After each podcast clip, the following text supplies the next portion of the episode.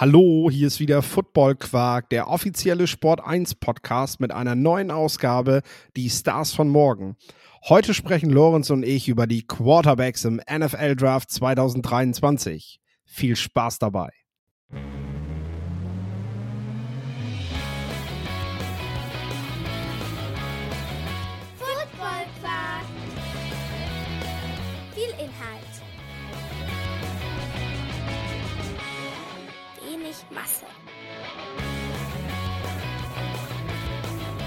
Moin Lorenz, wie geht's dir? Moin, ja, äh, ich habe leicht einen Super Bowl Hangover vielleicht, ähm, bin ganz, ganz bisschen erkältet, also ich hoffe, das nervt an der Stimme nicht zu sehr, aber ich glaube, man kann es ein bisschen hören. Ähm, ansonsten geht's mir gut, freue mich auf die Folge, äh, Quarterbacks, das macht immer Spaß und ähm, kann, kann mich außer dem leichten Schnupfen äh, nicht beschweren. Wie geht's dir? Mir hat's auch echt Spaß gemacht diese Woche. Wir hatten Super Bowl-Woche, dann konnten wir noch ähm, ganz viel Quarterback-Tape gucken, um uns auf diese Folge vorzubereiten. Äh, wir schauen ja tatsächlich während der Saison schon drauf, was, was die Jungs machen und versuchen so viele Informationen wie möglich zu sammeln. Ich muss ganz ehrlich, sagen, war natürlich auch ein, zwei dabei, so die, die ich in der Saison nicht so verfolgt habe, über die wir vielleicht heute noch zu sprechen kommen, wo ich auch, wo ich denke ich auch für mich selber noch, noch äh, eine Überraschung gesehen habe. Ähm, dann hat es auch Spaß gemacht. Ich meine, so Tape von Dorian Thompson Robinson zu sehen oder so ist einfach fun. Also äh, ähm, will jetzt nicht sagen, dass der, ich wüsste nicht mal, ob der überhaupt in meiner Top 10 landen würde, aber auf jeden Fall äh, macht es Spaß, Quarterbacks beim Spielen zuzusehen. Also den meisten zumindest, sagen wir mal so.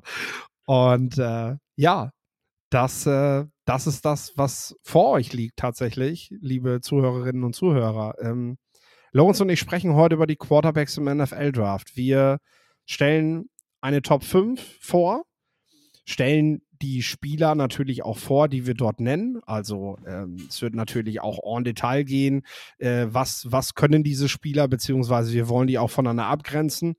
Ähm, und dann werden wir noch so ein paar Thesen werden wir noch besprechen, äh, die quasi dann auch noch mal wieder weitere Quarterbacks vorstellen. Äh, ja, sag mal, wir werden jetzt nicht die Diskussion entfachen, ob es wieder einen Brock Purdy in dieser Draftklasse gibt, aber wahrscheinlich wird sein Name trotzdem noch einmal wieder fallen. Äh, können wir ja mal den Counter setzen. Und äh, ja, würde sagen, wir starten dann tatsächlich schon, Lorenz, oder? Hast du Bock? Ja, gern. Gehen Ja. wir rein. Top. Dann, äh, ja, bin ich tatsächlich gespannt. Im, in der Saison waren es immer so 1a, 1b. Hast du dich mittlerweile entschieden, wer deine 1 ist? Ja, ja, aber ich bin trotzdem noch so, dass wenn ein gewisser Herr, der an zweiter Stelle landet, ähm, ein bisschen bessere, ja, ein bisschen mehr, ähm, vielleicht ein bisschen vorbereiteter, kann man das sagen, in das ein oder andere Big Ten-Spiel reingeht. Ähm, wenn vielleicht, ja, der eine Kick direkt um Mitternacht reingeht äh, oder hier schon ein bisschen früher, ähm, dann sprechen wir vielleicht oder ich zumindest auch über einen anderen Quarterback, den ich an erster Stelle habe. Also für mich ist da kein ähm, großer Unterschied zwischen den beiden. Ähm, ihr wisst jetzt wahrscheinlich schon, um wen es geht. Äh, aber ja, ich habe mich mittlerweile für Bryce Young äh, für die Nummer 1 in meinen Rankings entschieden von Alabama. Ja, ich sag direkt dazu, es, er ist auch meine Eins. Ich habe tatsächlich aber dasselbe Thema. In der Saison war es für mich klarer und zum Saisonende wurde es dann wieder deutlich näher und momentan bin ich auch hin und her gerissen. Ähm, habe ich jetzt aber festgelegt, glaube auch nicht, dass ich von dieser Entscheidung noch wieder abgehe, weil die jetzt halt schon, ich sag mal so, äh, Stroud ist in den letzten Monaten immer näher rangerobbt an Bryce Young, äh, hat aber, hat aber ihn bisher nicht hier überholt. Und ich sehe jetzt gerade keinen Grund, warum ich das jetzt in den letzten sechs, sieben, acht Wochen vorm Draft noch verändern sollte, wenn er halt nie vorne gewesen ist vor ihm, äh, dann äh, werde ich ihn, glaube ich, auch nicht mehr vorlassen. Ja, was gefällt uns an Bryce Young? Ähm, soll ich einfach mal kurz anfangen? Jawohl. Das ist in Ordnung. Also, was ich an Bryce Young mag, ist tatsächlich zuallererst seine Leadership Mentality und sein hoher Football IQ. Das, was du halt überall liest, hörst, mitbekommst von Mitspielern, Coaches. Ich erinnere nur an die Szene, äh, es ist jetzt etwas über ein Jahr her, als Nick Saban den Playoff-Loss hatte und äh, danach, oder war es sogar das National Championship, glaube ich, ne? Und im Anschluss an daran in der Pressekonferenz seinen beiden wichtigsten Spielern Will Anderson links und Bryce Young rechts von ihm gesagt hat, dass sie nochmal bitte sitzen bleiben möchten und er etwas über die beiden lobend sagen möchte. Das ist in der Art besonders, weil Nick Saban sowas in der Vergangenheit äh, nicht gemacht hat, sag ich mal. Also äh, er hat schon immer eine gewisse Wertschätzung seinen Spielern gegenüber, aber diesen beiden Spielern wohl nochmal in besonderer Art und Weise. Und äh, das äh, ist etwas, was wir auf jeden Fall zur Kenntnis nehmen müssen. Ähm, was ihn tatsächlich ausmacht, ist, dass er, äh, ja, du hast das Gefühl, er hat Augen hinten, hinten im Kopf. Er, äh, er steppt so in den Druck hinein. Das mag ich sehr, sehr gerne. Da können sich meiner Meinung nach einige Profi-Quarterbacks noch eine Scheibe von abschneiden, wie er da wirklich in den Druck hineinklettert, die Pocket hinauf und er dadurch einfach Plays machen kann, wo andere vielleicht eher den Weg hintenrum wählen, dadurch viel mehr Zeit brauchen und den freien Receiver eben nicht mehr finden. Ähm, das ist, das ist auf jeden Fall seine größte Qualität, finde ich. Ähm, du, hast, du hast auf jeden Fall Quick Passing Game von ihm, du hast eine gewisse Athletik, du hast äh, ja ein sehr hohes Spielverständnis und ähm, ja, die nötige Ruhe bringt er halt in Drucksituationen mit. Auch wir haben einige Two-Minute-Drills gesehen und so, wo er Comebacks gemacht hat. Also ich möchte jetzt den Manager von Bayern München nicht zitieren, aber wir wissen alle, was Bryce Young auf jeden Fall hat. Ähm, ja. das, das zu seinen Qualitäten erstmal, die ich nennen möchte. Lorenz, ähm, möchtest du vielleicht das noch ergänzen und vielleicht so auf seine Probleme eingehen? Denn wir dürfen ja nicht vergessen, jedes Talent, was in den Draft geht, ist äh, nicht ready, ist nicht äh, da, wo es vielleicht in fünf, sechs Jahren sein wird.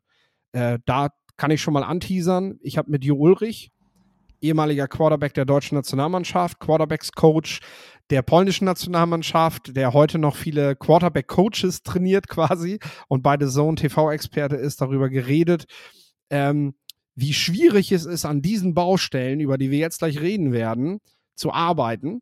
Äh, das könnt ihr Samstag hören, kann ich euch sehr empfehlen, weil äh, da gibt es quasi nochmal die Coaching-Perspektive. Wir beide reden ja vor allem aus der, aus der Sicht der Scouts.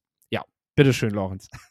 Ja, genau. Äh, Bryce Young hat so ein bisschen das, ähm, einmal Patrick Mahomes sagt das ja immer, dass seine O-Line den schwierigsten Job in der ganzen NFL hat, weil er eben so viel rumläuft und so viele Spielzüge verlängert ähm, und da eben so viele Plays macht. Das macht auch Bryce Young das ist mit Sicherheit was, wenn man dann eben nicht so viele Interceptions wirft, wenn man dann halt auch wirklich explosive Plays generiert, was er tut. Ähm, mit Sicherheit auch, ähm, ja, da muss man sich aber trotzdem ein bisschen drauf einstellen, den kann man jetzt nicht in jeder Offense packen und sagen, so mach mal, obwohl er trotzdem im Quick Game sehr gut ist, auch Pre-Snap. Ähm, das zeigt mir auch, dass er ja im, im, im Quick Game findet er Pre-Snap, wo er mit dem Ball hingehen will beim Dropback Passing. Das heißt, ähm, eher so ein längerer Drop, wo man eben nicht, also Quick Game, was meine ich damit? Das ist eigentlich, man fängt den Snap ein, zwei Schritte, dieses, man nennt das so Grip and Rip, also man fängt den Ball und wirft ihn direkt wieder. Da musst du Pre-Snap gut sein. Ähm, Im richtigen Dropback-Passing, äh, da verlässt er sich immer so ein bisschen auf seine Post-Snap und, und Playmaking-Ability. Ähm, da würde ich gerne noch mal ein bisschen sehen, dass er Matchups finden kann, die für ihn gut sind, ähm, dass er ja ähm, den dass das ein bisschen besser lesen kann, dass er sich einfach pre-snap bisschen mehr darauf einlässt, dass er eben nicht in der NFL jedes, jedes Play mit seiner Dynamik zur Not retten kann. Ähm, das macht im Prinzip, das trennt im Prinzip auch die Spreu vom Weizen so ein bisschen. Äh, wie gesagt, Post-Snap hat er das schon, aber man, er muss noch vorm Snap so ein bisschen dazu lernen. Dann, er ist klein, er hat einen durchschnittlichen Arm, ähm, das wird ja, viel diskutiert werden, auch innerhalb von NFL-Kreisen, weil man eigentlich einfach keine kleinen Quarterbacks generell haben will und die, die es geschafft haben, trotz ihrer Größe halt durchaus auch als, ja, ähm, das ist nicht die Regel, sondern die Ausnahme, ähm, dass, dass man es schafft, trotz dieser Größe.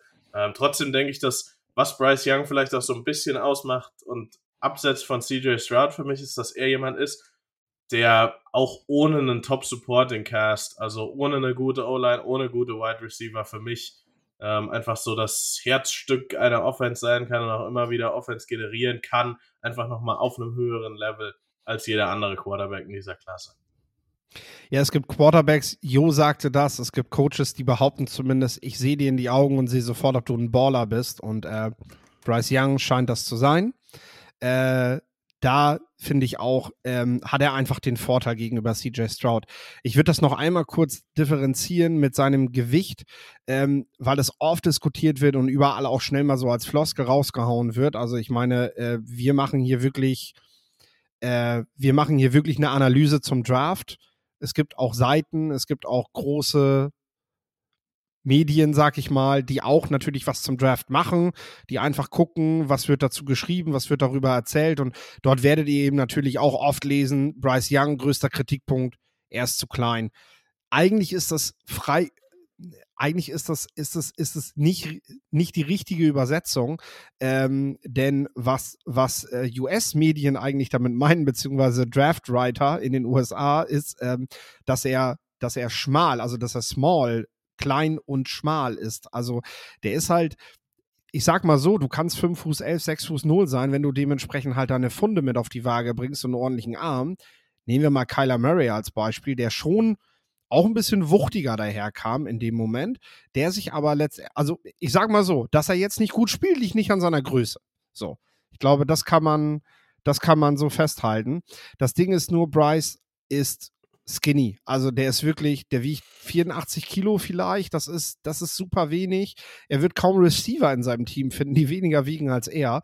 Äh, und das ist, wenn man bedenkt, dass da 120 Kilo Klöpse auf ihn zurennen und zwar mit derselben Geschwindigkeit wie er, äh, dann ist das tatsächlich schon besorgniserregend, vor allem dahingehend, dass Bryce Young eben auch schon eine Schulterverletzung hatte. Also es ist jetzt auch nicht so, dass er sich davon freisprechen kann, dass, dass das bisher kein Problem war. Also Durability, wie man so gerne sagt, die Belastbarkeit, die der Spieler hat, ist definitiv ein Concern und äh, den kann er halt auch nicht ausräumen. Also da, ähm, du kannst ihn halt nicht länger machen und größer ziehen. Das ist halt auf jeden Fall ein Thema. Ähm, ja, möchtest du noch kurz? Ja, wenn du halt diese Offense, die damals die Steelers mit Ben Roethlisberger zum Beispiel gelaufen sind, wo du ja, eine vertikale Offense mit viel Dropback-Passing, wo ja auch Ben Big Ben, das war ja auch einer der besten Improvisateure in der NFL, das, das darf man ja nicht vorwegnehmen, aber wenn das so der, ja, wenn man halt den standardmäßigen Pocket-Passer sucht, dann ist halt Bryce Young nicht der Nummer 1 Quarterback, dann fängst du vielleicht bei CJ Stroud an, vielleicht bei Will Levis, können wir gleich nochmal, vielleicht bei Hendon Hooker, wer weiß. Ja. Ähm, können wir gleich nochmal darauf zu sprechen kommen. Ähm, das ist er eben nicht. Also man muss sich schon so ein bisschen im Klaren sein, was für eine Art und Weise was für eine Offense man dann auch mit einem ähm, Bryce Young laufen will, wo eben auch Rollouts dazugehören, wo eben auch, ja, ähm, wo, wo man eben auch mal aus Empty spielen wird, wie das ja auch die Bengals mit einem Joe Burrow viel machen, ähm, um, um, um eben Offense und Offense, äh, Defenses so, so, so ein bisschen zu spreaden. Also, ja, man, man, man kann nicht reingehen Wort, und ja. sagen, genau, man, man, also ich finde auch dieses Ding immer, er ist ein West Coast Quarterback. Also wer läuft heutzutage schon nicht viel West Coast Offense? Also das macht fast jeder, aber wenn man eben ähm, darauf Wert legt, dass der Junge in der Pocket stehen kann, seinen Five-Step-Drop hitten und dann eine Bombe wirft, dann ja, dann ist er halt nicht für dich. Aber da geht ja die, da geht ja die NFL auch gerade nicht hin. Ähm, aber das sollte man trotzdem nochmal erwähnt haben, dass das auch durchaus bei ich will das jetzt gar nicht so negativ belasten, aber bei diesem Oldschool-Mindset wird seine Größe natürlich nochmal eine größere Rolle spielen ja. als vielleicht bei dem einen oder anderen, ja, ähm, aber es, es New School Offensive Coordinator, der aus der Spread Offense kommt, der vielleicht aus dieser neuartigen Shanahan Offense, die ja. ja auch ein bisschen Oldschool ist. Also wie gesagt, das, das ist jetzt ganz dumm, vielleicht hätte ich das nicht sagen sollen, aber ähm, ja, da wird es schon Diskussionen geben. Also Diskussionen wird es in jedem Front Office geben, das in, ja, sich für einen Quarterback interessiert, auf jeden Fall. definitiv, Größe. definitiv. Wo wir darüber nicht diskutieren müssen, ist dann unsere Nummer zwei, CJ Stroud. Äh, da da haben wir auf jeden Fall einen größeren, schwereren Quarterback, sag ich mal. Also der halt der halt äh, die klassischen Maße mitbringt. Äh, sag doch mal was, äh, was Gutes zu CJ Stroud. Also warum ist er unsere 2 respektive 1b? Ja, ähm, er hat eben, also er zeigt mir Pre-Snap ein bisschen mehr als ein Bryce Young. Ähm, dadurch, dass, dass ich bei ihm immer das Gefühl habe, also er weiß aufgrund des Offensive Plays und auf dem, was ihm die Defense Pre-Snap zeigt, so ungefähr, wo er mit dem Ball hin will. Ob er da ein Matchup identifiziert, weil er eben einfach drei Weltklasse-Receiver um sich rum hat. Ähm, oder ob er da sagt, okay, ähm, was weiß ich, wir versuchen die Seam zu, zu meinem Tight End zu werfen. Also er hat, er geht immer mit, mit, mit einer Idee Ähm, er hat immer einen Plan in einem Play, äh, was wirklich, also das, das klingt so banal, aber das hat nicht jeder Quarterback. Oder äh, viele Quarterbacks haben einen Plan, der dann aber, wo du dir nachher denkst, Junge, was, was hast du da pre-snap gesehen? Ähm, und das finde ich bei, bei CJ Stroud eben sehr gut. Das, das Problem hat er überhaupt nicht. Ich finde, er ist konstant akkurat zu jedem Level des Feldes, hat auch einen super Touch.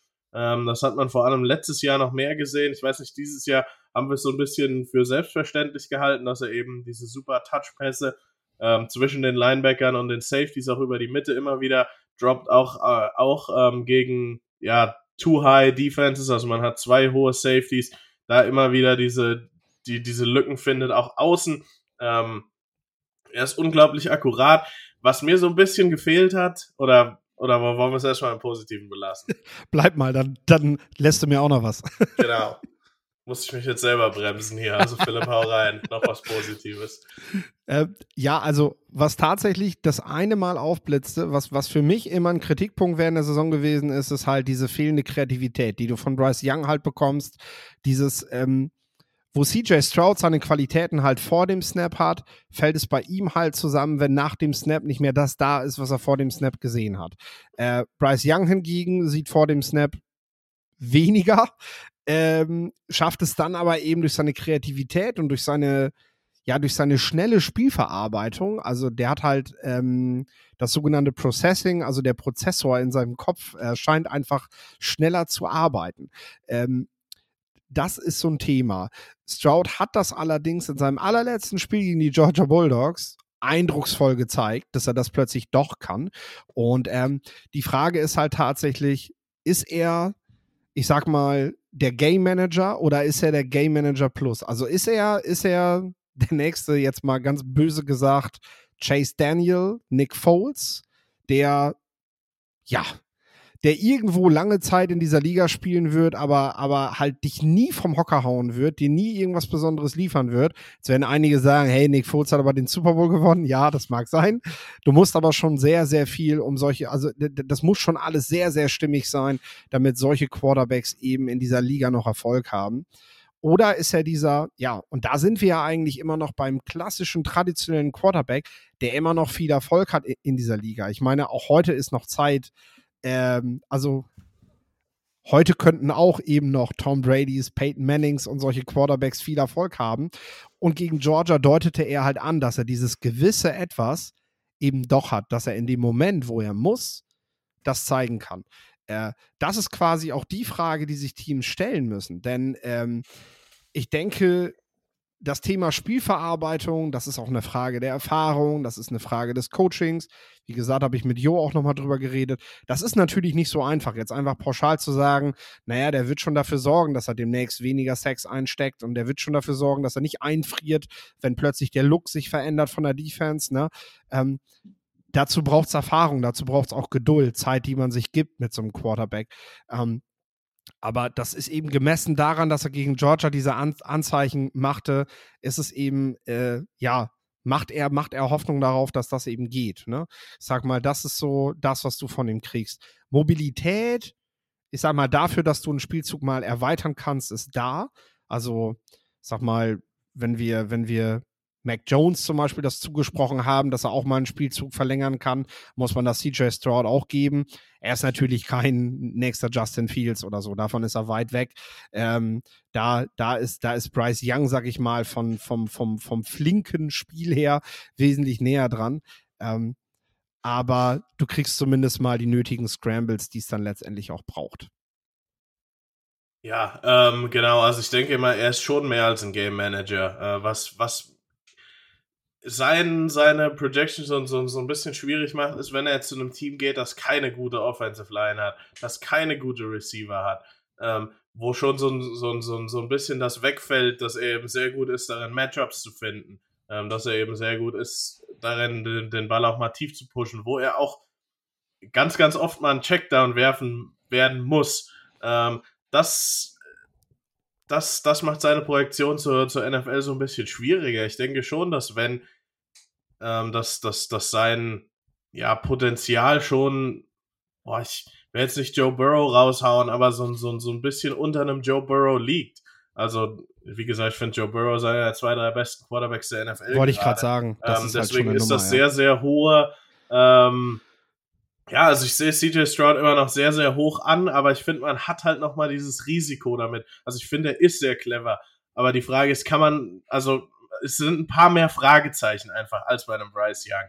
Also kann man das umsetzen? Man sagt ja, aber man muss ehrlich sagen, ähm, es ist auch ein Fragezeichen dahinter. Und das macht ihn auch ziemlich interessant. Deswegen kann ich auch den einen oder anderen, oder wenn du jetzt gesagt hättest, Netz gesagt, ich habe den Nummer eins, könnte ich dir auch gar nicht widersprechen unbedingt. Nee, das ist äh, es nämlich. Weil einfach für mich Bryce Young ein bisschen sicherer ist, trotz der Größe. Wir haben einfach schon schon so, so, so, so ein paar Dinge eher gesehen und bei CJ Stroud ist immer noch so die Frage, okay, er hat es jetzt gegen Georgia gezeigt, aber kann er es denn wirklich jetzt konstant wirklich 16, mittlerweile 17 Spiele plus Playoff-Spiele ähm, umsetzen?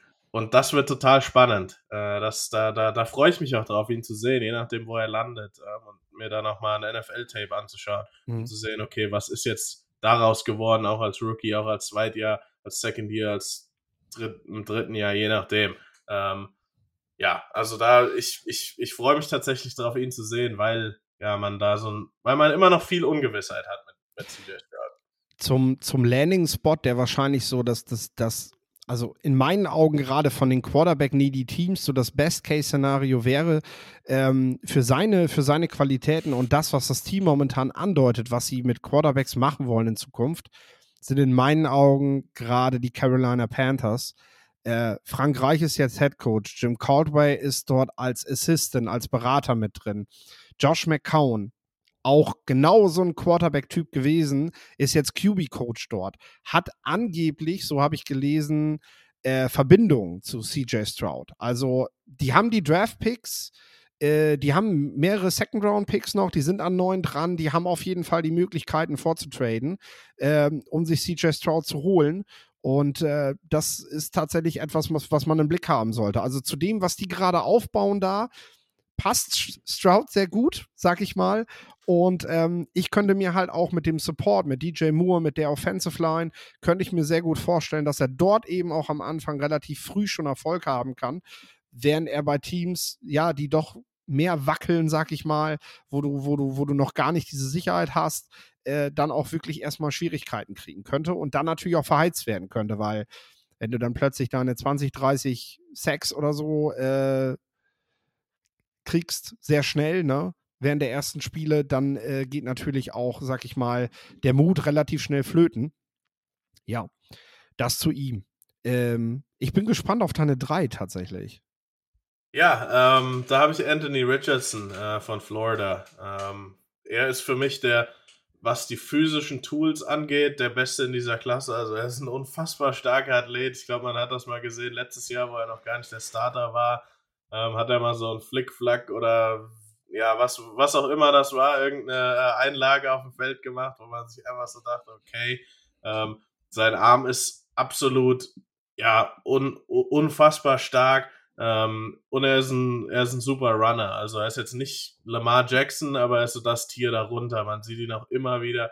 Explosive Runs. Ich glaube, er hat einen 70er Touchdown. Äh, war es gegen Texas AM. Ähm, ja, auf jeden Fall äh, kreiert er explosive Plays mit seinen, mit seinen mentalen, ähm, nee, eben nicht mit seinen mentalen, sondern mit, mit seinen physischen ähm, Aspekten. Und ähm, ja, so viel erstmal zum Positiven. Ja, war jetzt ein bisschen kurz, aber äh, ich denke mal, dass da ist schon viel drin äh, für einen Anthony Richardson. Ähm, was hast du zu ihm zu sagen? Ja, zu Richardson, ähm, es ist natürlich, es ist natürlich eine, eine, schwierige Bewertung. Ich meine, bis zum letzten Jahr 66 Passversuche, obwohl er viel gespielt hat. Es ist, buh, es ist ein verdammt riskanter Pick. Also ich sag mal so, vielleicht ich hab's, ich hab's auch, ich hab's genau so, habe ich zu Jo gesagt tatsächlich, dass ich gesagt habe, vielleicht äh, bin ich deshalb für solche Jobs auch nicht gemacht, weil ich dafür einfach nicht den Schneid habe, um quasi meine Zukunft als GM oder als Chief Scout oder so äh, darauf zu setzen, dass Richardson am Ende ein guter Quarterback ist.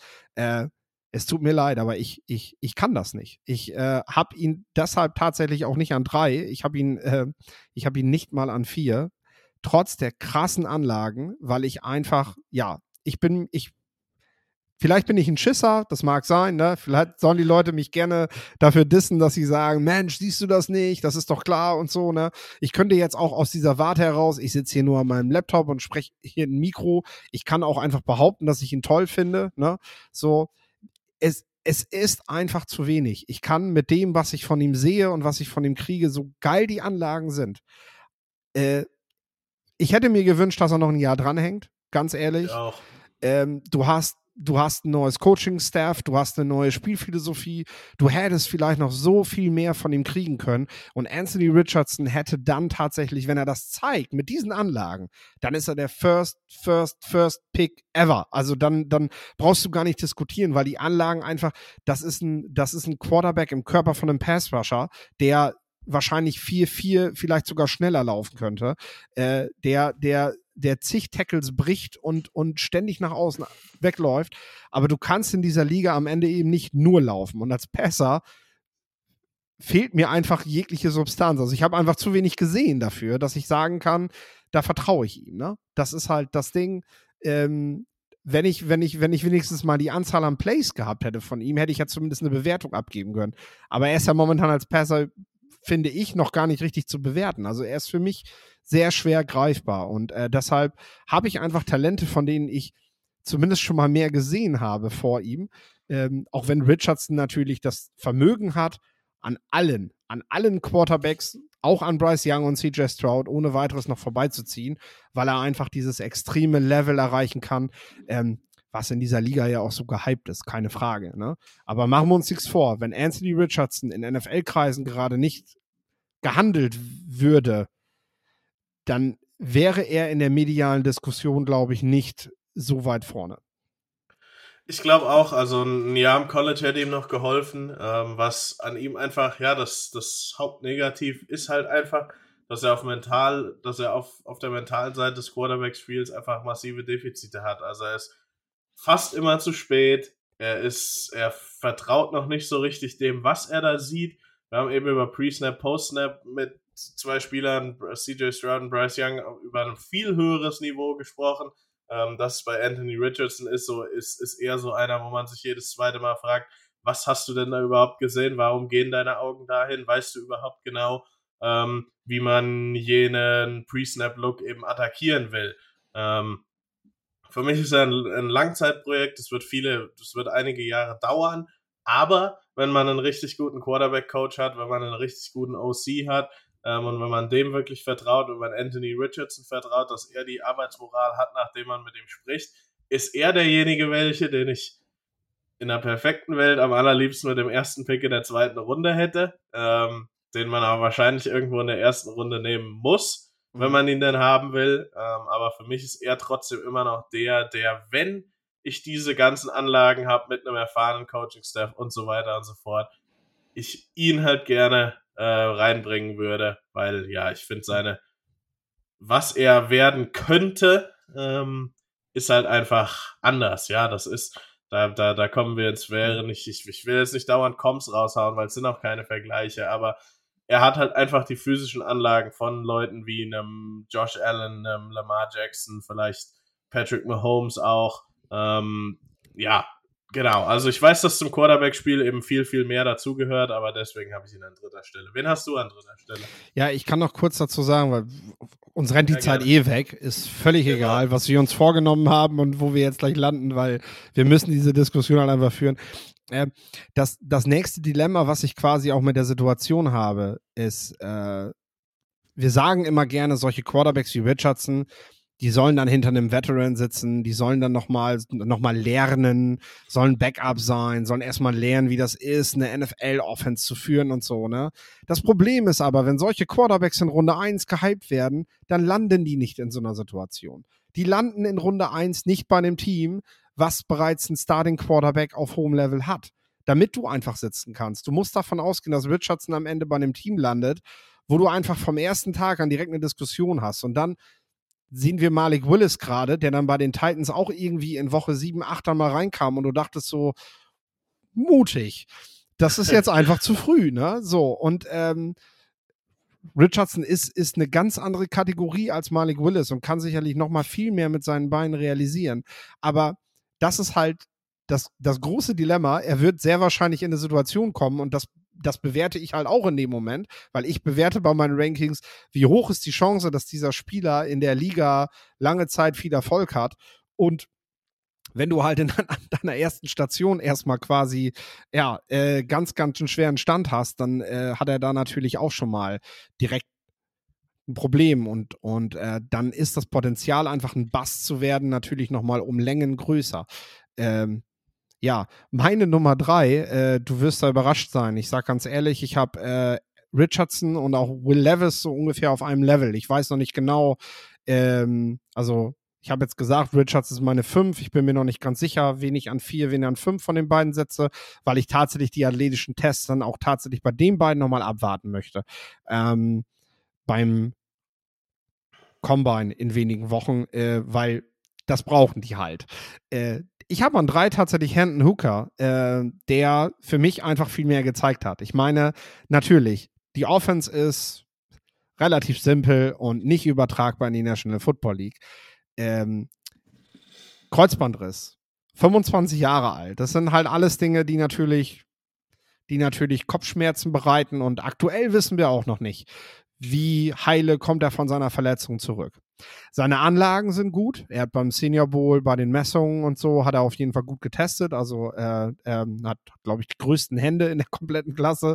Äh, sollte man auf jeden Fall nicht unerwähnt lassen. Und ähm, wenn seine großen Hände irgendwo eine Rolle spielen, dann auf jeden Fall bei seinem Deep Ball, denn der ist tatsächlich sehr stark und äh, ich habe mir immer, ich habe mir mal gemerkt, dass ein Offensive Coordinator, dessen Name mir gerade nicht einfällt, mal sagte, das ist das, was du nicht coachen kannst. Diese, diese Genauigkeit beim Deep Ball, die ist etwas, was du einfach in dieser NFL brauchst, um Defenses dafür, ja, zahlen zu lassen, dass sie zu dicht auflaufen. Äh, und wenn du als Quarterback das hast, hast du eigentlich immer eine Chance, aus einem QB was zu bauen, sag ich mal. Ne? Und da ist Hooker halt extrem stark. Das heißt, er hat einfach eine Grundlage, mit der ich arbeiten kann, die mir war bei Levis und bei Richardson tatsächlich fehlt. Deswegen habe ich Hooker hier an drei.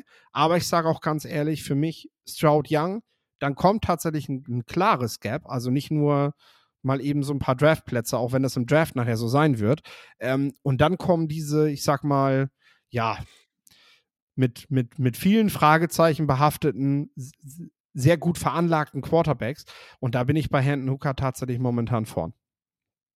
Ja, äh, genau. Er, er ist, er operiert in dieser Spread Offense, die einfach auf ihn maßgeschneidert ist, ähm, fast schon. Also ich sage jetzt nicht, dass ähm, Tennessee das nur gelaufen ist wegen Hendon Hooker, aber es hat einfach super gepasst wegen seinen Anlagen.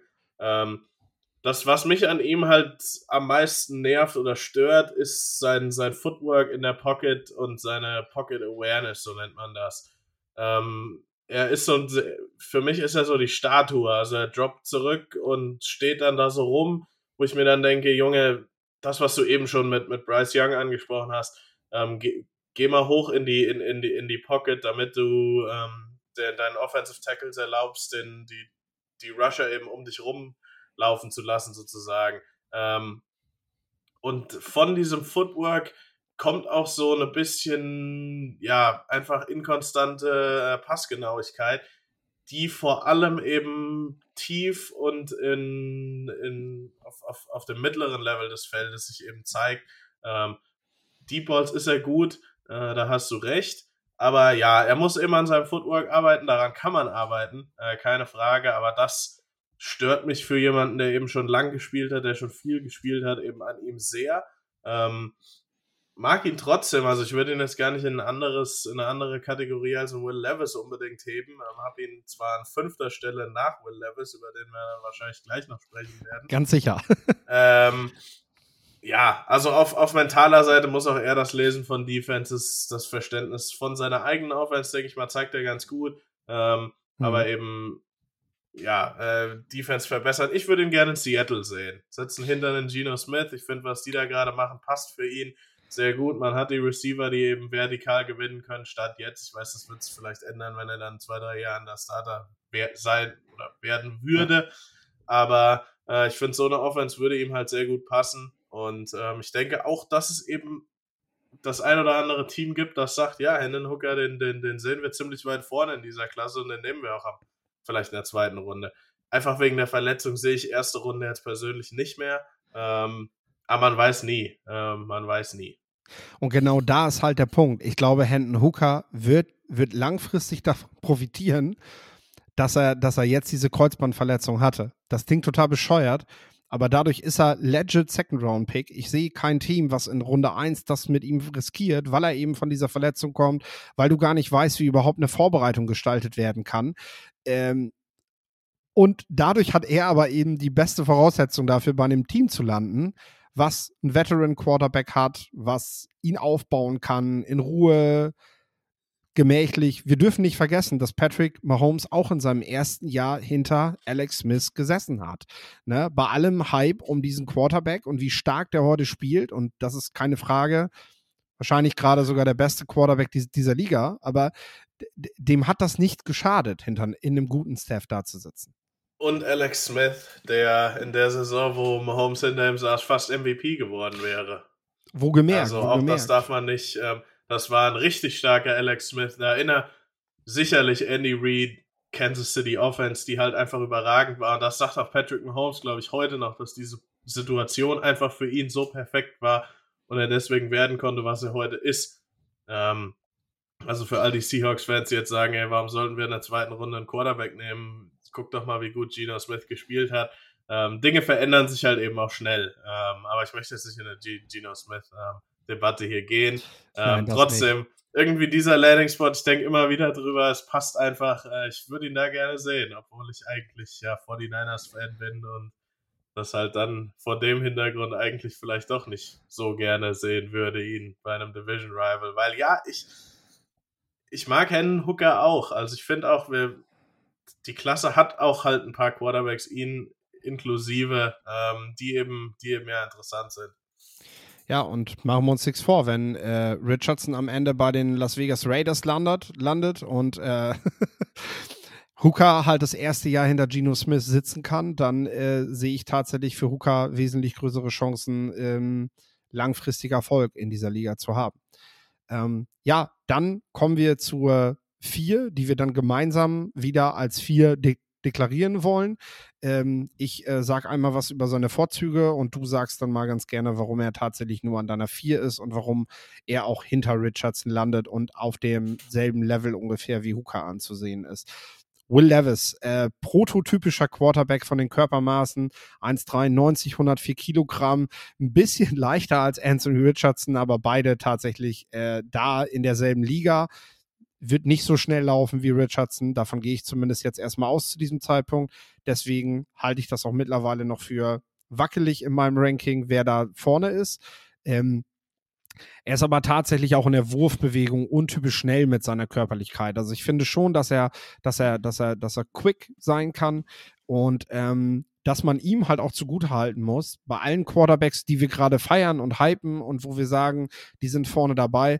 Will Levis hatte wahrscheinlich in all diesen Kreisen äh, das schlechteste Supporting Cast, was die Offensive Line angeht, was äh, zumindest seine Receiver auch betrifft, wenn wir jetzt gucken, was die Ohio State Buckers aus, aufs Feld geschickt haben, was auch die Alabama Crimson Tide lange Zeit aufs Feld geschickt haben. Alleine die Receiver sind ja da einfach nochmal eine andere Qualität.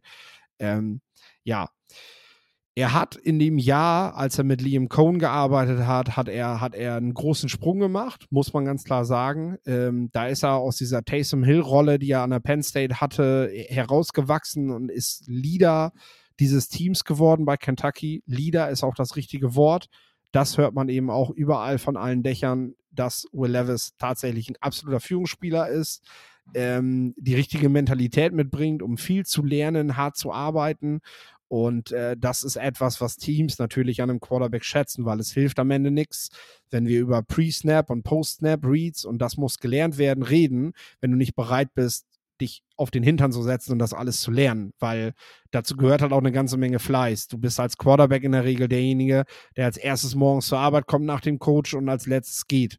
Ähm, und äh, wenn du diese Mentalität nicht mitbringst, bist du in der National Football League auf diesem Posten sehr wahrscheinlich verloren. Will Levis scheint, ich habe ihn nie persönlich kennengelernt, scheint das mitzubringen. Jetzt kommst du mal zu den kritischen Punkten. Es sei denn, du willst noch was ergänzen.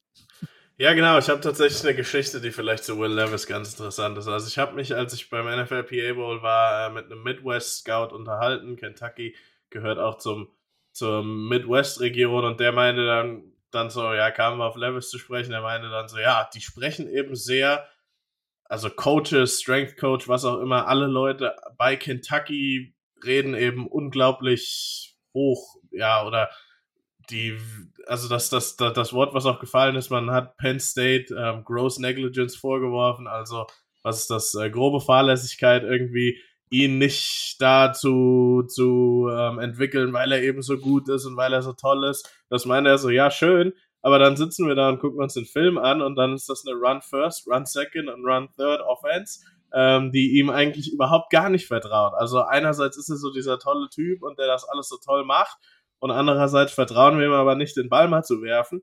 Ähm, und andererseits, wenn er ihn dann wirft, ist es genauso inkonstant wie bei dem Anthony Richardson, äh, würde ich jetzt mal selber behaupten. Das kommt jetzt von mir. Ähm, und das ist so ein, das, das, das ist so ein bisschen aber, wo dieser Hype, glaube ich, herkommt warum manche sagen, hey, vielleicht wird er der First Overall Pick. Ähm, wer weiß, wie viel vertraust du wirklich dann den Leuten bei Kentucky? Weil nochmal, das, was er eben auf dem Film zeigt, das ähm, ja, zeigt eben nicht das, wie über ihn gesprochen wird. Ähm, er hat genau, ähm, wir, ich, ich, möcht, ich möchte jetzt nicht nochmal darauf rumreiten, aber er hat eben in, in Sachen Spielverständnis Probleme und wenn er dann wirklich mal werfen soll, dann sind das meistens Shotplays oder oft, oftmals Shotplays, das heißt vertikale ähm, Würfe, tiefe Würfe nach Play-Action. Oder eben dieses typische, man kennt das aus dem Shanahan-Scheme, dieser Rollout, wo du dann Tight End tief und einen Receiver auf einer Overroute bisschen weiter hast. Diese Würfe, die eigentlich jetzt nicht unbedingt schwer sind. Ähm, und selbst da ist er inkonstant. Da zeigt er nicht die, nicht die konstante Passgenauigkeit. Also, Will Levis bleibt für mich irgendwie ein Rätsel, ähm, weil einerseits hört man eben viel Positives, andererseits sieht man nicht so viel Positives. Ähm, kann ihn deswegen auch nicht, also könnte ihn auch nicht in der ersten Runde nehmen. Ähm, und für mich ist er eben, also ich habe eben gesagt, ich habe Hooker an fünfter Stelle, Will Levis an vierter, also für mich sind die beiden so im, im selben Tier. Also ich ja, ich könnte mich auch ganz leicht, also ich, ich könnte mich auch ganz leicht davon überzeugen, dass Hooker ein besseres Prospect ist als ein Will Levis. Die Anlagen sind da, man hört Gutes, aber boah, also wenn du den in den Top 10 nimmst, das ist schon, da gehst du schon ein großes Risiko ein. Also, ja, bin ich raus. Straight fair. Also, ich zitiere nochmal die Rankings. Lorenz an 1 Bryce Young, 2 CJ Stroud, 3 Anthony Richardson, 4 Will Levis und 5 Hendon Hooker. Philipp, also ich, Bryce Young an 1, 2 CJ Stroud, 3 Hendon Hooker, 4 Will Levis und 5 Anthony Richardson. Okay, damit dürft ihr euch erstmal gerne haben. und äh, dann wollen wir natürlich noch über so ein paar, ja, so ein paar Thesen sprechen. Die erste, die ich aufstelle, ist, äh, Jetzt sage ich einmal das Wort Brock Purdy, weil die Frage, also das ist halt medial diskutiert. Das ist natürlich schön, ne? So, so äh, sehr, sehr spät gedraftet, als letztes quasi als Quarterback, jetzt, jetzt neuer Starter zu sein, obwohl wir es bei den 49ers noch gar nicht zu 100% wissen. Aber ist natürlich eine tolle Story, keine Frage. Ne? Großartig. Haben ihm wenige zugetraut, bis gar keine. Und ähm, jetzt jetzt ist natürlich das Thema. So, wer könnte der Late Round Quarterback sein, der plötzlich, der plötzlich durch die Decke geht, wo keiner mit rechnet, ähm, der da ist. Oft lese ich Jake Hanna, äh, der ein Quarterback ist, der, der dort von der Fresno State gehandelt wird. Äh, für mich ist es tatsächlich äh, ein Quarterback, der, der spät noch zu haben sein wird, den ich von der Veranlagung her halt sehr gut finde. Tanner McKee von Stanford. Äh, und du darfst gleich gerne dagegen diskutieren, äh, warum, warum du das nicht so siehst. Ähm, ich sage einfach mal warum. Er ist äh, der dritte Quarterback in seinem Recruiting-Jahrgang gewesen, der rekrutiert wurde, drittbeste Quarterback. Alleine von seiner Veranlagung her, äh, groß, 6 Fuß 6, 228 Pfund. Ähm, hat sich dann für Stanford entschieden, was sicherlich auch eine Auszeichnung ist, weil äh, da darf halt auch nicht jeder studieren. Äh, jetzt nicht aus sportlicher Sicht, sondern einfach, weil du es halt im Kopf hast. Äh, das ist etwas, was man auf jeden Fall auch berücksichtigen sollte natürlich ist nicht jeder, der, sag ich mal, Raketenwissenschaftler ist, auch automatisch der beste, der beste Genius, wenn es ums Footballspiel geht. Liebe Grüße gehen raus an Joshua Dobbs. Äh, aber äh, es ist zumindest schon mal etwas, was man auf dem Zettel haben muss. Ich finde, McKee hat sich prächtig entwickelt in Stanford, ähm, hat ähm, seine Offense immer weiter erweitern lassen und du hattest nie den Eindruck, dass er wirklich irgendwo hilflos wirkt. Also er hatte immer, immer die Kontrolle in diesem Team. Es gibt Probleme, was dein Decision-Making angeht, wenn es um ein paar Interceptions, die zu viel geworfen werden, geht, wenn es um ein paar Würfe geht, die man besser nicht macht. Ähm, ich finde, dass er, dass er aber als reiner Passer sich auf jeden Fall zeigen kann, dass er auch, ein, dass er auch einen Arm hat, um das Feld zu attackieren. Den, der fehlt mir zum Beispiel bei Jake Hanna ein Stück weit, äh, weshalb ich ihn dort in der Kategorie eben nicht sehe. Und ähm, ja, du kannst mit ihm auf jeden Fall, sag ich mal, in einem System, wo du mit Play-Action und APO und solchen Dingen arbeitest, weil er auch ein bisschen laufen kann, äh, kannst du, kannst du sicherlich, äh, kannst du sicherlich gut arbeiten. Und ähm, er ist deshalb für mich ein Quarterback, den ich äh, gerne in der richtigen Situation sehen möchte. Auch bei ihm sage ich ganz klar, schade, dass er nicht vielleicht einen Transfer versucht hat, ähm, nochmal an einer, an einer neuen Stelle was versucht hat, denn äh, Stanford hat ihm einfach nicht geholfen, wie anderen Quarterbacks vor ihm auch. Ich meine, Davis Mills ist auch wesentlich später gedraftet worden, als es wahrscheinlich verdient gewesen wäre, denn schon alleine, wenn du ein Jahr ein guter Starter bist, hättest du auf jeden Fall äh, hättest du auf jeden Fall zeitiger gedraftet werden dürfen. Und ähm, ja, ihm fällt das halt jetzt auch so ein bisschen ab, dass ich sag mal, ordentliche Receiver da waren, ähm, aber so das Ganze drumherum, so Stanford hat momentan einfach für mich nicht mehr den Eindruck, auch das Coaching-Staff der letzten Jahre hat einfach, ähm, ja, ich will das Wort träge nicht benutzen, aber äh, es, es war einfach wenig Hype um Stanford, sage ich mal. Und äh, das färbt letztendlich natürlich auch irgendwo ab. Er konnte den auch nicht auslösen. Er konnte jetzt auch nicht wie Luck früher bei Stanford dafür sorgen, dass, dass sie wieder auf die Karte kommen. Hat viele Spiele verloren tatsächlich. Ähm, deswegen kriegt er auch zu Recht einen, einen Misskredit. Aber ähm, McKee ist in meinen Augen jemand, den man, äh, ja, den man im Blick haben sollte in den späten Runden. Ja, für mich ist McKee so ein Quarterback, den würde ich sofort, nachdem der Draft rum ist, vielleicht auch schon in der siebten Runde, äh, weil es halt nicht immer so funktioniert, anrufen und sagen, yo Junge, wir bringen dich rein, weil ich finde, er kann ein super Camp-Quarterback sein, weil er einfach ähm, kein, keine dummen Fehler machen wird, weil er einfach den Ball vernünftig werfen wird aus der Pocket und ähm, Mobilität hat er keine, das heißt, man muss dann auch sich, sich nicht darum sorgen, dass er dann irgendwie versucht zu laufen. Ähm, solche Dinge, aber für mich fehlt's, also er ist so in, in, in allem okay, was die physischen, also was den Arm angeht. Seine Passgenauigkeit ist okay, ähm, aber ihr seht schon, ich bin da nicht besonders, ähm, ja, ich, ähm, die, die,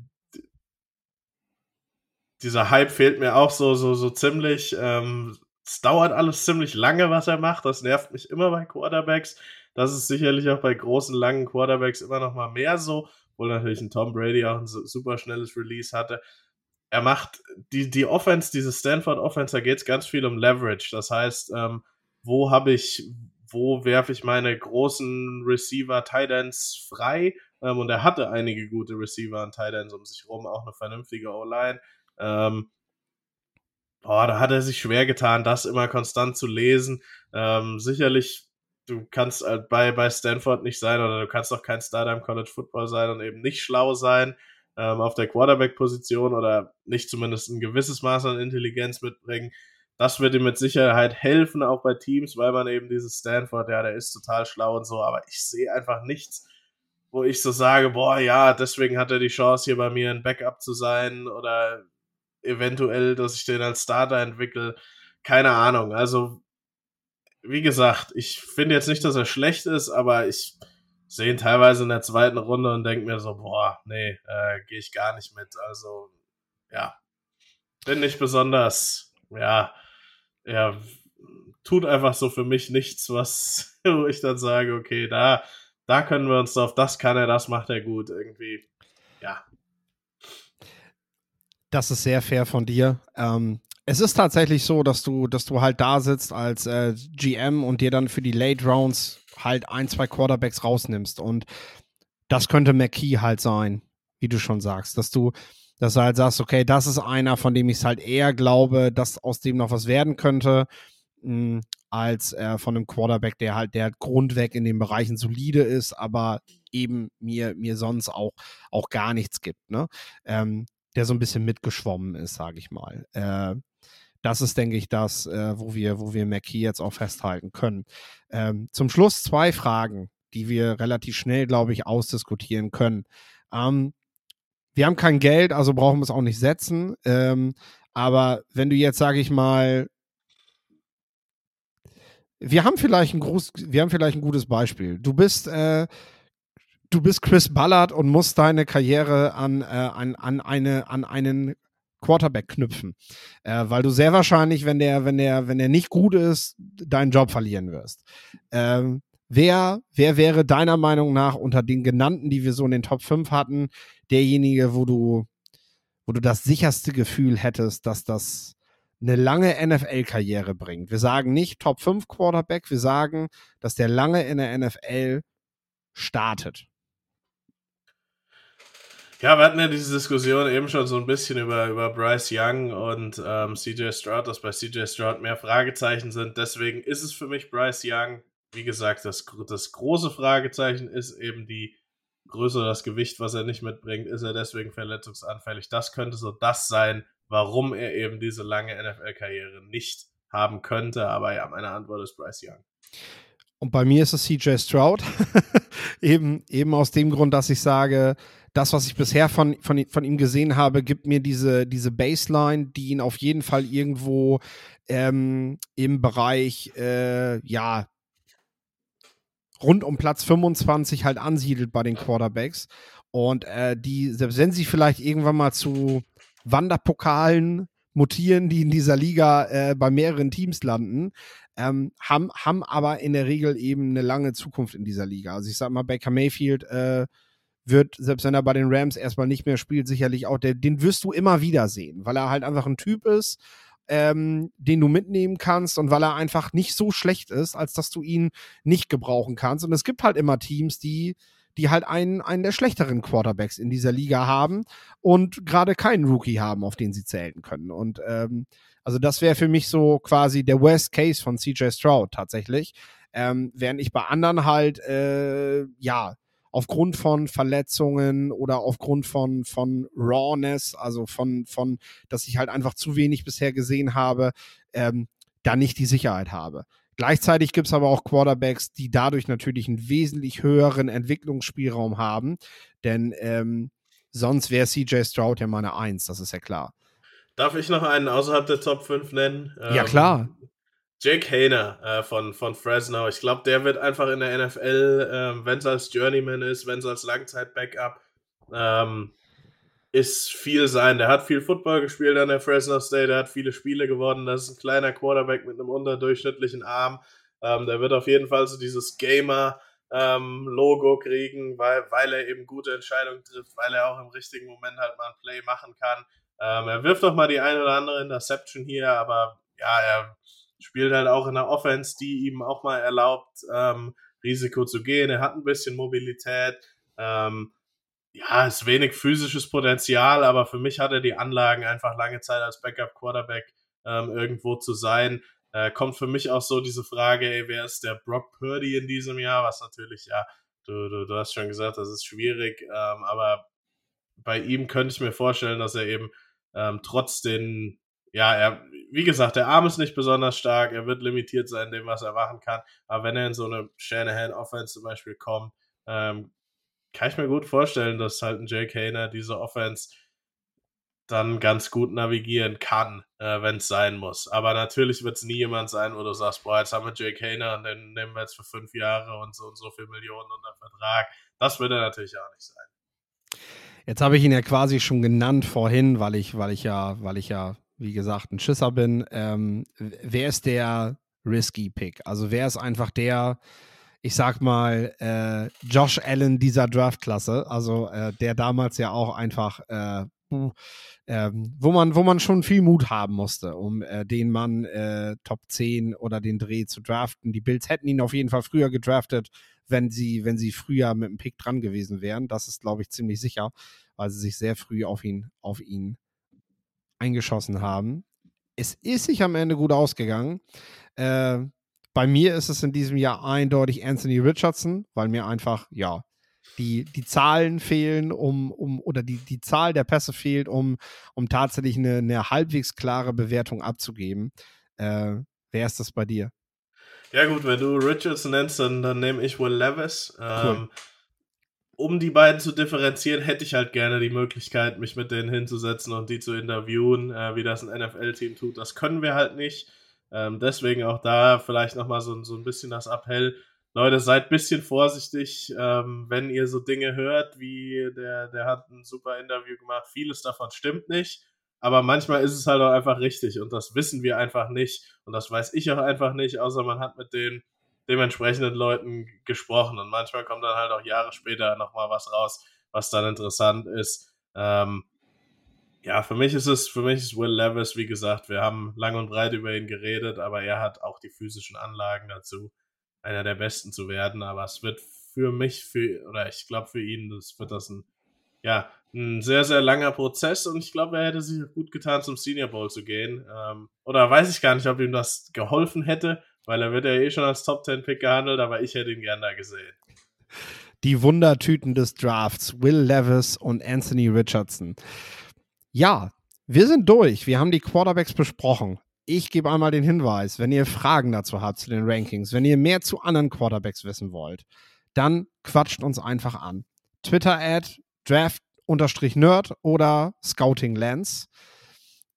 Da könnt ihr euch melden, da könnt ihr jede Frage stellen. Wir sind manchmal vielleicht zu oft am Handy und äh, sind auch bereit, da mal eine Antwort zu geben, geben die aber auch echt gerne. Also wir, wir, wir schreiben gerne was zu Spielern, zu Quarterbacks, wir diskutieren auch gerne mal. Ähm, ja, wenn ihr da was wissen wollt oder wenn ihr dort was anmerken wollt, auch zu dem, was wir heute, heute hier erzählt haben, macht das. Wenn euch das Format gefällt, auch mit dem Risky Pick und der Safe Bet, sag ich mal, äh, wir werden das zu den nächsten Positionen so weitermachen wenn ihr nichts Gegenteiliges sagt. wenn ihr was anderes gerne mit in den Rankings drin haben möchtet, teilt uns auch das mit. Wir werden über alle Positionen reden. Als nächstes kommt die Offensive Line.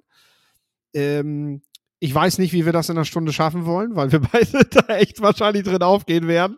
Ähm, wenn ich jetzt noch einen Damian Greenwell, meinen alten Kollegen und Offensive Line Coach dazu hole, dann wird das, dann wird das der absolute Nerd Talk. Also ich glaube, dann kommen wir, kommen wir kommen wir nicht unter drei Stunden raus, nur für die Tackle.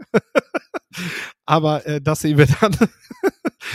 also auf jeden Fall äh, werden wir beide nächste Woche über die Offensive Line reden. Gebt uns einfach, also merkt an, wenn ihr irgendwas zu den Spielern wissen wollt, ist das in Ordnung, dass wir mal ein ein paar Pro-Comparisons raushauen?